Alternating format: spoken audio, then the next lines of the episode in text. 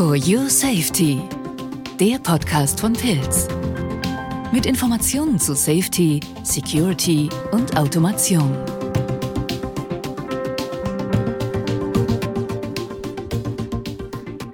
Hallo und herzlich willkommen zu einer neuen Folge des Podcasts For Your Safety. Und mein Name ist Hans-Jörg Sperling-Wohlgemuth.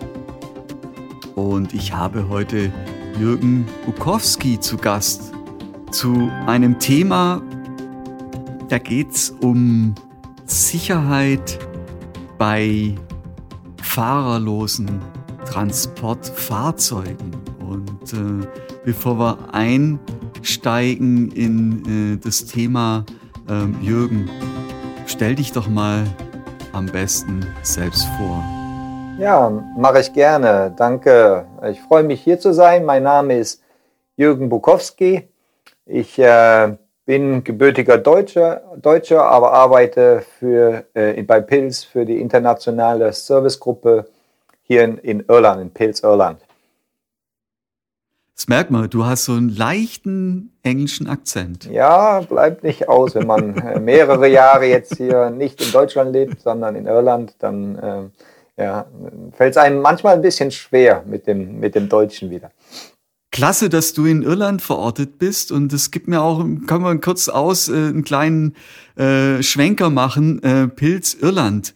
Was macht denn ihr da eigentlich? Äh, ja, was ist denn euer Aufgabengebiet und äh, warum hat's dich speziell jetzt nach Irland verschlagen? Also, oder zur, also, äh, du arbeitest speziell in Irland jetzt. Genau, genau. Ja, ähm, einmal hat es familiäre Gründe, warum ich in Irland gelandet bin und dann als Arbeitgeber für Pilz. Äh, vor, vor 20 Jahren wurde Pilz Irland gegründet. Damals wurden junge, junge Software-Ingenieure gesucht und die gab's die gab's häufig und viel hier in Irland. Und da hat man sich neben dem Lokalmarkt auch dazu entschieden, hier ein, ein, ein Softwarezentrum aufzubauen und darum Darum herum haben sich auch weitere Bereiche ähm, entwickelt, äh, dieses globale Key Account Management und halt dieser Bereich der internationalen Services bei Pilz. Ja, und da habe ich dann meine Heimat gefunden, meine neue Heimat gefunden. Mhm, wunderbar. Grüße nach Irland. So, ja, äh, wir sprechen heute von FTF, also fahrerlosen Transportfahrzeugen. Da gibt's aber andere Abkürzungen noch. Ich habe schon gehört, FTS, äh, AGV, äh, was steckt da hinter diesen Abkürzungen? Ja, ähm, FTF, äh, bei FTF sprechen wir darüber, dass es, als, das ist das fahrerlose Transportfahrzeug, also das ein, ein, einzige Fahrzeug selber. Mehrere von diesen Fahrzeugen im Verbund äh, bilden ein sogenanntes FTS, also ein fahrerloses Transportsystem. Dann gibt's noch andere Abkürzungen, die dann halt eher im Neudeutschen begründet liegen. Ein, eine Abkürzung äh, mit ähnlichen Sicherheitsvorgaben sind die AMR, die stehen für autonome mobile Roboter. Die Abkürzung ist gleich im, im Deutschen wie auch im Englischen. Und dieses Thema AGV, äh, was du auch angesprochen hattest, das ist die, die englische Abkürzung für ein, für ein FDF. Das steht für Automated Guided Vehicles. Mhm. Danke dass wir da mal ähm, ja jetzt so ein Stück weit den Überblick haben. Ähm, letztlich, da kommen wir nachher noch drauf. Letztlich müssen wir äh, zwischen FTF und FTS unterscheiden, aber wir sprechen jetzt einfach von FTS. Okay, machen wir genau, so. vom System, ja, machen wir so. Gut, also steigen wir direkt mal ein und ähm, welche und wir sprechen ja über Sicherheit, ja, und welche Anforderungen an Sicherheit, welche Sicherheitsanforderungen gilt es denn äh, für die FTS äh, oder für die FTFs jetzt äh, äh, zu berücksichtigen? Ja, es ist ein Stück weit die Sicherheitsanforderung eines FTS ist äh, speziell, weil ähm, traditionell wurde immer versucht, auch ähm, eine statische Trennung zu erreichen zwischen, zwischen dem Mensch und der Maschine, also dem Menschen mehr oder weniger von der Maschine äh, äh, fernzuhalten, insbesondere von der bewegenden Maschine. Und aber in, in äh, moderne Industrieumgebungen äh, will, man, will man flexiblere Produktionsprozesse erreichen. und äh, äh, an, anstelle von irgendwelchen starren Fertigungsstraßen. Und da werden halt oft auch diese fahrerlosen Transportsysteme eingesetzt, die sind äh, autonom, sind flexibel und nicht so abhängig von der, von der festen Infrastruktur. Und äh, durch diese Mobilität und durch diese Flexibilität unterscheiden sich dann diese äh, Systeme halt auch von statischen Maschinen und mehr oder weniger kommen sich halt äh, die, die, die Maschinen und der Mensch näher. Und von daher muss man auch spezielle Sicherheitskonzepte ähm, berücksichtigen, dass diese, dass diese nahe Interaktion reibungslos und vor allem halt auch sicher und unfallfrei abläuft. Mhm, absolut. Und wenn wir mit, äh, über das Miteinander von Mensch, Maschine oder jetzt in diesem Fall von Mensch und fahrerlosen Transportfahrzeug sprechen, da bin ich mir sicher, dass da auch eine Norm im Spiel ist. Und ähm, kannst du uns da mal den Einblick aus der normativen Seite geben? Ja, gerne. Ähm, ja, hast, da hast du recht. Äh, da gibt es eine Norm und da gibt es auch eine recht aktuelle Norm. Die wurde äh, neu eingeführt in äh, letztes Jahr, in 2020. Das ist die sogenannte ISO 3691-4. Ähm, es gab schon früher eine Norm, eine, insbesondere in Europa, eine europäische Norm, aber die war, die war 25 Jahre alt und da haben halt auch jetzt viele darauf gewartet, die entsprach nicht mehr dem Stand der Technik, dass jetzt diese neuere Norm äh, da bessere und aktuellere Sicherheitsvorgaben macht. Äh, die wurde, wie gesagt, letztes Jahr veröffentlicht und in dem gleichen Jahr auch äh, wurde in Europa noch eine europäische Norm, die EN 1175, auch veröffentlicht, die sich dann hauptsächlich auf elektrische Themen konzentriert.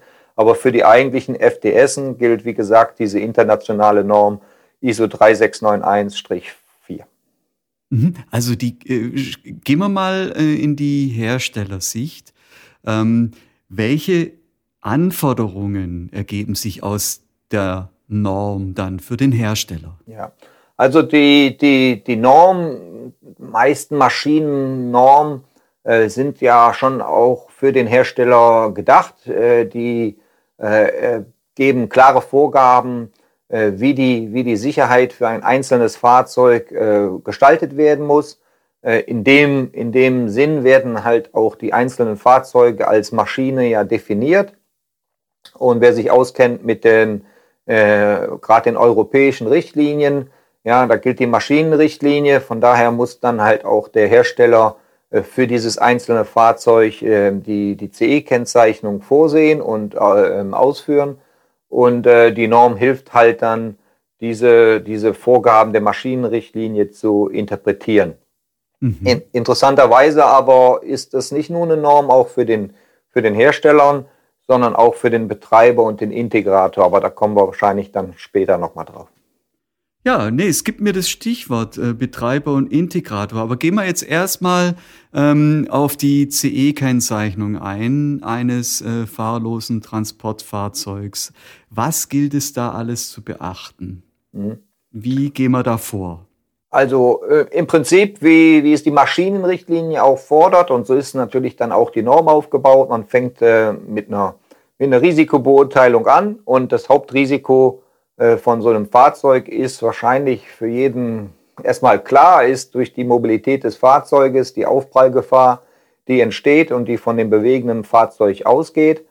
Und rund um dieses Hauptrisiko ja, die, wo die Sicherheitsanforderungen in der Norm sehr detailliert auch beschrieben sind, äh, gilt natürlich dann auch, gehen auch, äh, äh, gibt es auch andere äh, Risiken, die dann in dieser Risikobeurteilung äh, umfasst werden müssen und die befassen oder die umfassen dann alles von der von der Elektrik bis zur Steuerung und äh, die speziellen Schutzmaßnahmen rund um Laserscanner und Kamerasensoren und so weiter. Mhm, mh.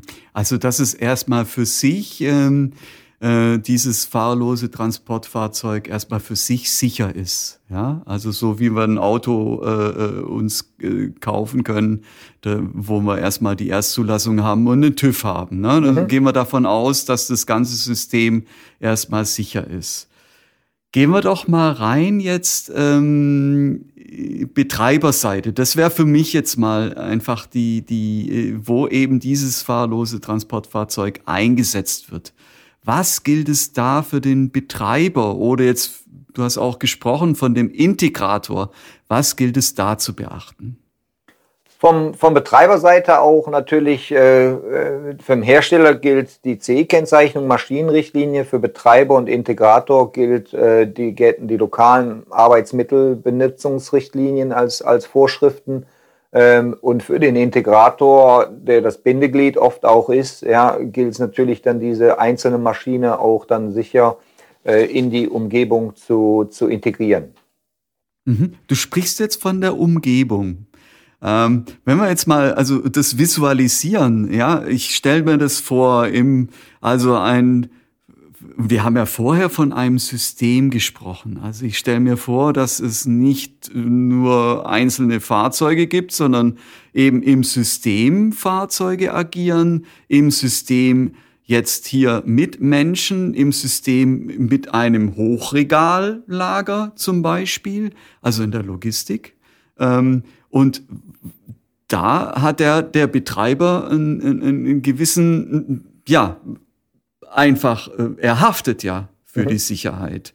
Und ähm, jetzt gehen wir da mal rein. Wie wird, und da denke ich mal, da ist Pilz, bietet bestimmte Services an äh, in dem Bereich. Wie gilt es, diese Umgebung jetzt äh, sicher zu machen? Mhm. Oder das Ganze im Gesamtsystem sicher zu machen?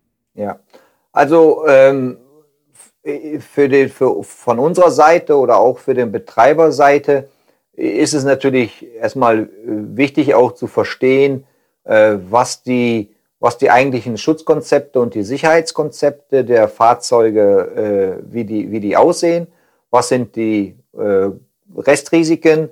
Ja, wir, wir haben geredet über, über die Schutzmaßnahmen, die zu integrieren sind, insbesondere die Technologie rund um Sicherheitslaserscannern oder Kamerasensoren, die natürlich auch gewisse, äh, gewisse, die können sehr viel detektieren, aber halt auch nicht alles. Das heißt, da mhm. die Restrisiken, die, die bestehen und die durch die Technologie ein, einfach auch limitiert sind, die gilt es zu, äh, zu verstehen und, und dann auch zu berücksichtigen. Und äh, im, im wirklichen jetzt äh, im, im Betrieb, auch von der Integratorenseite, muss, muss natürlich die Eignung des Fahrzeuges für die Umgebung berücksichtigt werden. Und ähm, hier spricht die Norm dann auch von einer, ähm, von einer Zonenklassifizierung, einer Bereichsklassifizierung, die notwendig ist, ja, wo dann äh, genau abgeschätzt werden muss, wo sind Bereiche, wo, wo dieses FTS-System oder die Fahrzeuge in, in der Maximalgeschwindigkeit fahren dürfen und wo gibt es Bereiche, wo, sei es um die Kurve oder im, im, im Kreuzungsbereich mit, äh, mit Personen ähm, äh, oder wo gegebenenfalls auch nicht so viel Platz, äh, äh wo es sehr beengt zugeht, dann muss, dann, dort muss die Geschwindigkeit äh, reduziert werden oder auch andere Schutzmaßnahmen noch äh, zusätzlich ergriffen werden.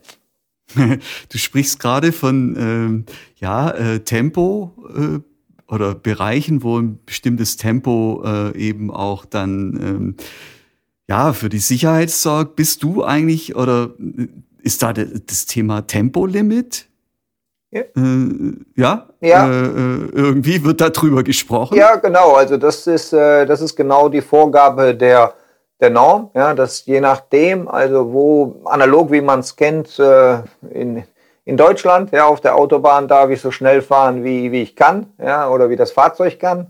Äh, aber es gibt natürlich Bereiche, wo, ähm, äh, wo das Tempolimit, äh, wo ein Tempolimit vorgesehen ist. Einfach gerade, äh, wenn, wenn wir es mal jetzt spiegeln, irgendwo, wo, wo spielende Kinder sind, da darf ich halt nur ganz langsam fahren. Und so analog ist es auch in dem, ähm, im FDS-Bereich, wo der Betreiber oder der Integrator dann die, diese diese Funktion der Verkehrsregelung innehat und dann wirklich sagen muss, okay, hier ähm, ist ein, ein gefährdeter Bereich, weil halt sehr viele sehr viel Personal um, umherläuft oder weil man nicht äh, um die Ecke schauen kann, ob ein, ein Fahrzeug kommt.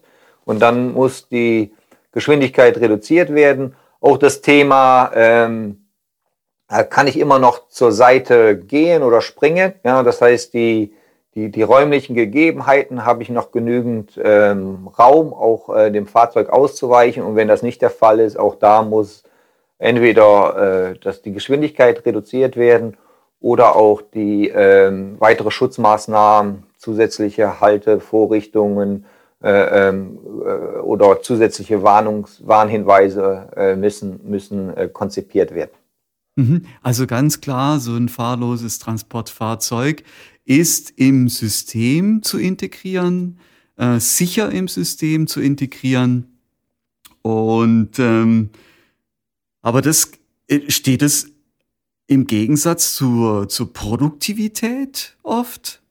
Sagen wir mal so, das ist ja dann schon konträr. Also wenn das langsamer fahren muss, Produktivität muss doch äh, oder ist doch immer äh, äh das Stichwort, dass es ähm, ja wird ja hoch sehr sehr hoch gehalten.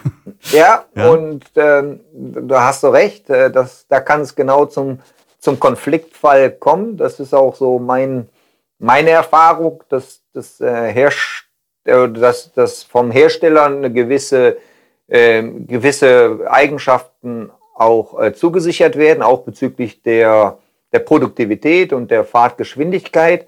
Ja, und dass oft dann, wenn das Thema Sicherheit zu spät konzipiert wird und zu spät berücksichtigt wird, ja, dass dann die, die Sicherheitsleute wie ich oder halt auch wenn die beim, beim Betreiber ansässig sind, dass die dann sagen, hier, da können wir aber nicht mit der Geschwindigkeit fahren. Und das hat natürlich dann einen, einen ja, negativen Beitrag zur Produktivität.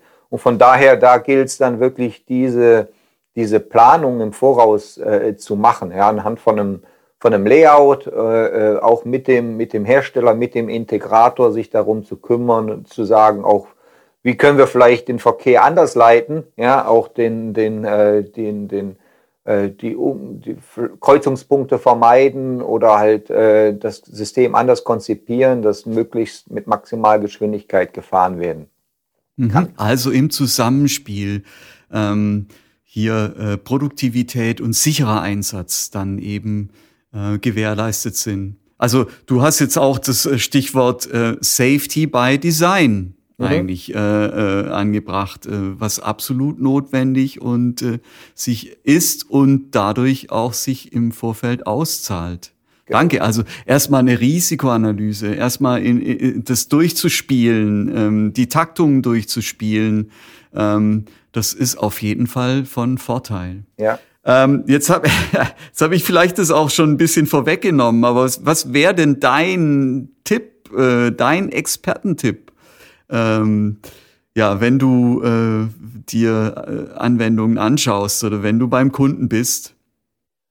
Ja, also ich denke, die, die, die Planung, äh, das hatte ich eingangs auch, glaube ich, eben schon gesagt, die Planung äh, von so früh wie möglich, ja, also nicht nur sich mhm. darauf verlassen, äh, auf, das, auf die CE-Kennzeichnung vom, vom Hersteller, ja, sondern sich mit, dem, sich mit der Technologie vertraut machen auch mit den, äh, mit den, mit den Restrisiken, ja, mit den, jede, jede Technologie am FDS hat gewisse Limitierungen, ja, diese dann zu berücksichtigen in dieser Bereichsklassifizierung, äh, in dieser Bereichsklassifizierung dann auch zu berücksichtigen, dass man da keine, keine bösen Überraschungen später hat. Ähm, und das Thema auch, ähm, äh, das war ein Bereich, wir hatten Sicherheit von, von, vom per Design gesprochen. Ähm, man, man sollte sich auch frühzeitig Gedanken machen, wie äh, Steuerungstechnik, auch Steuerungstechnik, diese, dieses FDS integriert wird in die existierende Umgebung. Ein Bereich, den äh, gerade in Europa ähm, der auch relevant ist für die Betreiber, könnte die, diese CE-Kennzeichnung des Systems sein, weil wir dann mehrere Maschinen, mehrere äh, äh, Fahrzeuge in der Umgebung miteinander äh, verketten und äh, in, in Betrieb nehmen.